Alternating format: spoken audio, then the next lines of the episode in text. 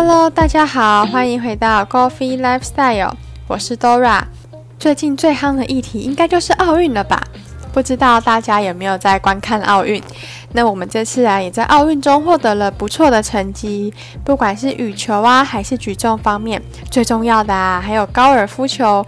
我们的高尔夫球第一次夺下奖牌，潘正同先生为我们国家拿下了铜牌，真的非常厉害，也很恭喜他。潘正同先生之前其实也有来过高飞哦。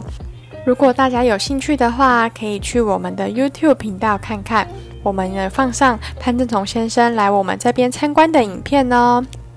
那我们今天的主题还是是高尔夫相关的，我们要来介绍一下台湾的高尔夫历史。我们都知道高尔夫的历史从英国开始源远流长，那台湾人是什么时候开始打高尔夫的呢？第一座的高尔夫球场又是在哪里呢？不知道大家知不知道？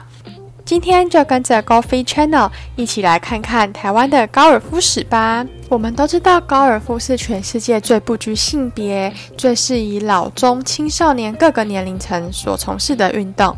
它除了有益身心健康啊，也因为其不受人为拘束且独立的特性，更能显现出它重视技术及智慧导向。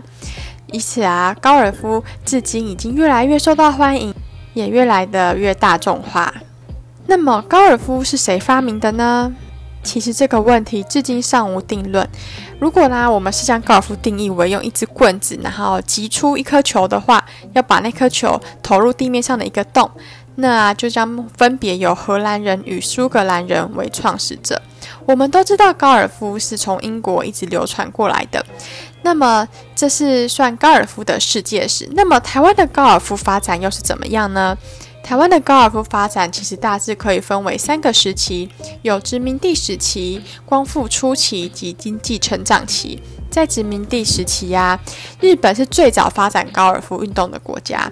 一九一八年，台湾人尚为日人统治的时候啊，日本的总督明石元二郎在淡水创建了第一座高尔夫球场，也就是现今的老淡水球场。在光复之前呢，日人呢陆续在北中南辟建了七座的高球场哦，它是提供给当时日本达官贵族的政要使用的。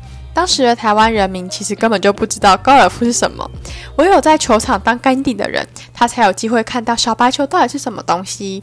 那台湾的第一位呃有名的高尔夫球选手呢，是陈清水先生。跟他同期的比较著名的高尔夫球手，还有陈金师啊、杨来、谢金等等人。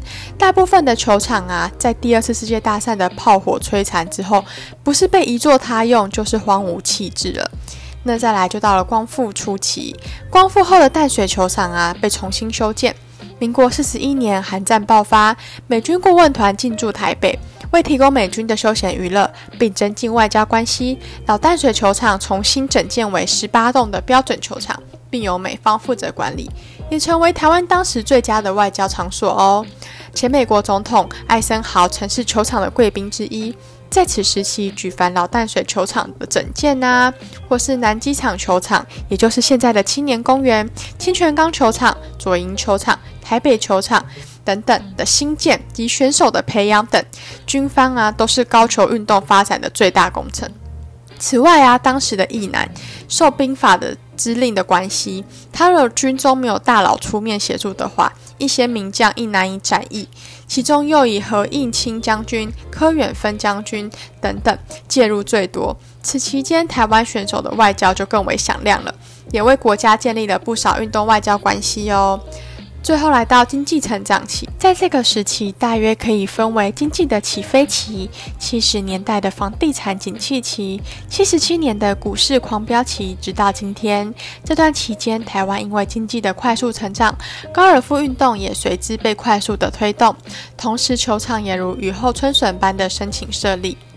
由此我们可以发现，台湾的高球场新建以及高球这项运动的蓬勃发展，跟经济是有着很大的关系的哦。那民国七十年有了一个高尔夫的管理规则，在这个规则施行前呢，营运的球场总共有二十六家；在这个规则施行后啊，获得设立的球场总共有五十六家哦，尚且不包括未获通过申请设立之球场。然而，国内蓬勃发展的高球场升起设立之热潮，也因七十八年八月发生的林口第一高尔夫球场开发弊案，至七十九年六月冻结高尔夫球场开发的申请上方告一个段落了。那高球运动之前在台湾受到非议，不外乎有下列的原因啊：一是高消费的外貌及巨额求证费，它被视为贵族化特权的运动，也蒙上了神秘的面纱。但此现象也因国民所得的增加、参与的阶层普及化而被掀开了。那大家知道什么是求证费吗？求证费啊，就是你购买球场的球证，即为球场的会员或是股东。它每个球场的求证费啊，是球场的规定而已。那求证其实也是一种投资的管道，其价值亦会随市场导向而有所涨跌。例如啊，桃园球场刚设立的时候，一张球证是十余万元，而后飙涨到近两百万哦。现在啊，又降价至百万元左右。球证会员通常会拥有优先安排击球时间、免国领费啊、场地费啊及球场贵宾的礼遇。也是一种社会地位的表征，正如有人开进口车，有人开二手车一样。那没有球证的来宾啊，通常也只要多付国领费，其实你还是可以到球场打球的，并无不同。那当然呢，高飞也有在待定球场，所以啊，如果呢有来宾或是有听众呢，你们想要订一些某几间特殊跟高飞合作的球场，我们也可以为你们待定，然后拿到漂亮的价格哦。那还有一点呢，就是球场开发时所衍生的问题，例如超挖、超带、破坏水土保持、占用国土、农药不当的使用、地目不当的变更、关税啊、官员受贿之类的这些现象啊，以往普遍存在台湾的每个角落，如山林的盗伐、山坡地的建筑、河川沙石的盗采，甚至是淡水市新市镇开发的裸露之地表。多年来未加整理所产生的问题其实是一样的，这是政府的法令跟执法上出现了问题，而不是高尔夫运动的关系。所以，当一个球场啊从申请到开发完成，都必须经过行政部门近四百个图章的管制哦。那中间有经过这么多人呐，所以想想看，这中间当然有可能会发生很多的问题。那为什么会造成当初的那种情况，你就不难想象了。第三个原因，它被非议的原因就是泛政治化。民国八十二年的十月，阳光法案公布，拥有球场球证的官员都被蒙上了受贿的象征。那台湾的成长啊，经济成长到现在啊，高尔夫运动的发展已经是无法抵挡的自然趋势了。随着国民所得的日益提高，以及周休二日的冲击，大家也都更注重生活品质了。那打高尔夫啊，除了可以到球场有不一样的地形，体验不一样的乐趣，又是户外绿草，也可以让你有更多亲近大自然的机会，又可以兼顾运动，这也是现在高尔夫越来越流行的原因之一哦。其实，在很多国家，过去大家都是将高尔夫定义为高尔夫的贵族化特权运动，但是现在已经越来越被认定成健康化的休闲运动了。所以，高尔夫未来也将逐渐步入大众化的全民运动当中啊。在国外，其实，在现今已经早已将它定义为全民的健康休闲运动，并且将高尔夫的英文 golf 翻译成为 G 就是 green 碧草与树林的意思。O 呢是 oxygen，就是空气清新的地方。L 呢是 light，也就是阳光普照的地方。F 是 fresh，就是年轻、清新、有活力的地方哦。你看，这样高尔夫听起来是不是充满着美好的向往？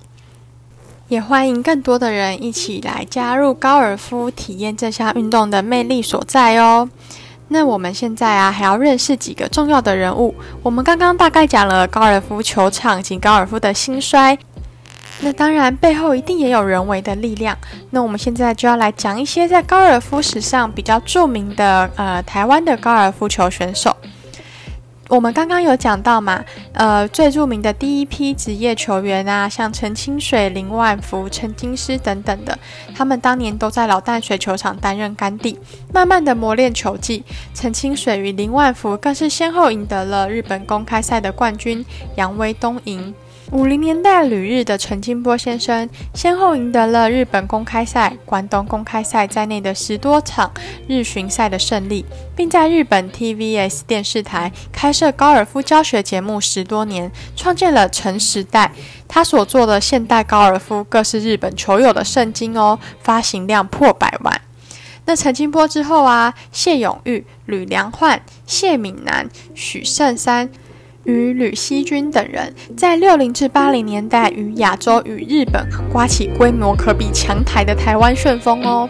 谢永运生涯四度赢得亚巡总冠军，被外媒尊称为 Mr. 吕的吕良焕，则是首位享誉欧美的台湾球员。他也是第一位赢得欧巡赛的台湾球员。在一九七一年法国公开赛夺魁，并多次应邀和国外元首与使节球叙，是台湾高坛史上最出色的。高尔夫大使哦，刚刚我们也有介绍到，其实台湾的高尔夫发展为台湾的外交贡献了不少，对不对？就是一个运动外交。那其实现在也可以看得出来，高尔夫这项运动在外交这项占的重要位置。比如说，很多的公司的中高阶主管呐，或者是一些官员，他们都会透过挥杆打小白球，边谈生意。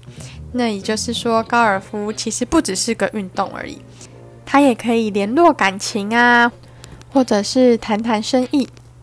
对于拓展人脉呢，也有一定的帮助哦。所以呢，大家不要再等了，快点来加入高尔夫的世界，一起跟着 Go f e e 来学习高尔夫吧。那我们回到刚刚我们说的。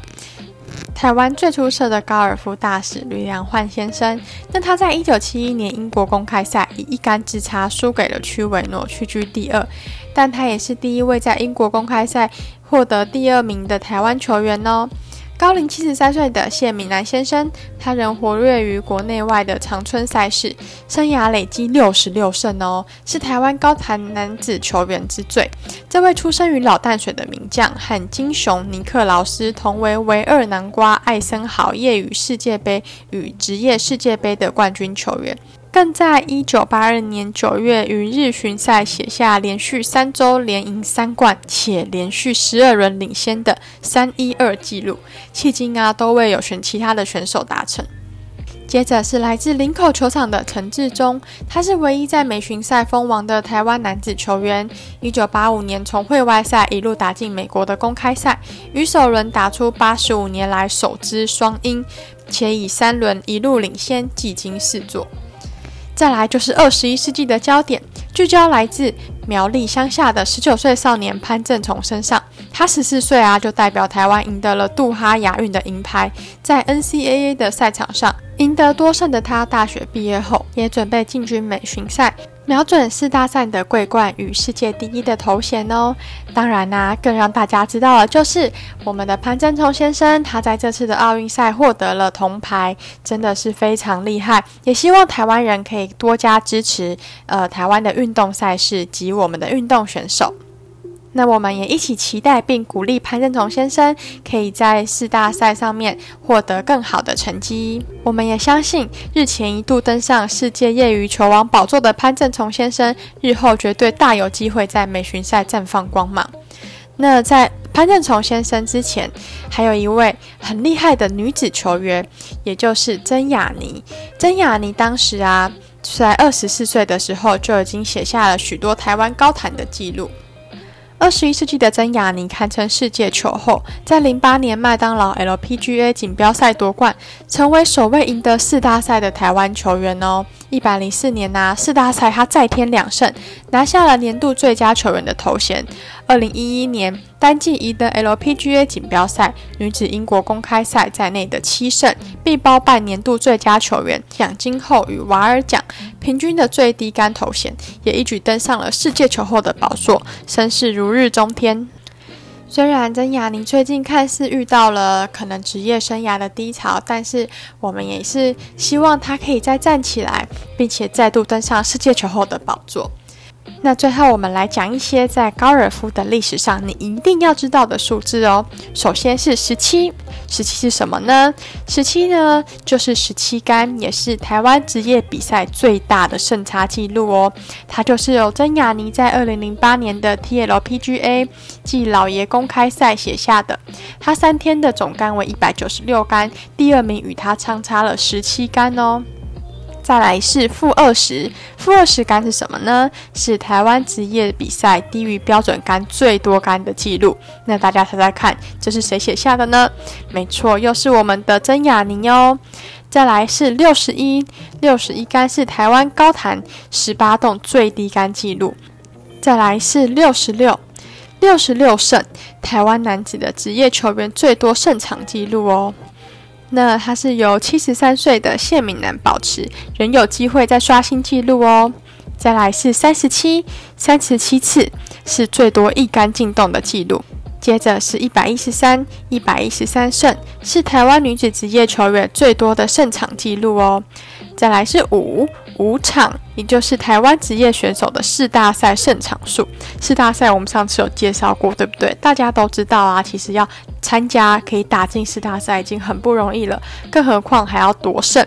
那这也是由我们的真雅尼保持的哦，在二零零八年与二零一一年的 LPGA 锦标赛，以及二零一零年纳比斯科锦标赛。于二零一零年与二零一一年女子英国公开赛等五场夺冠，之前没有任何台湾选手在四大赛封王过哦。再来是十八十八推，是台湾职业球员单轮最少推杆纪录，以及一百零九一百零九周台湾职业球员登上世界第一的最长周数，也是由曾雅妮保持哦。除了她之外，目前还没有其他台湾职业选手曾坐上这个位置。当然，我们现在是等着我们的潘正崇选手打破这个记录啦。那再来，最后是六十一，也就是六十一座，是台湾现有高球场的总数哦。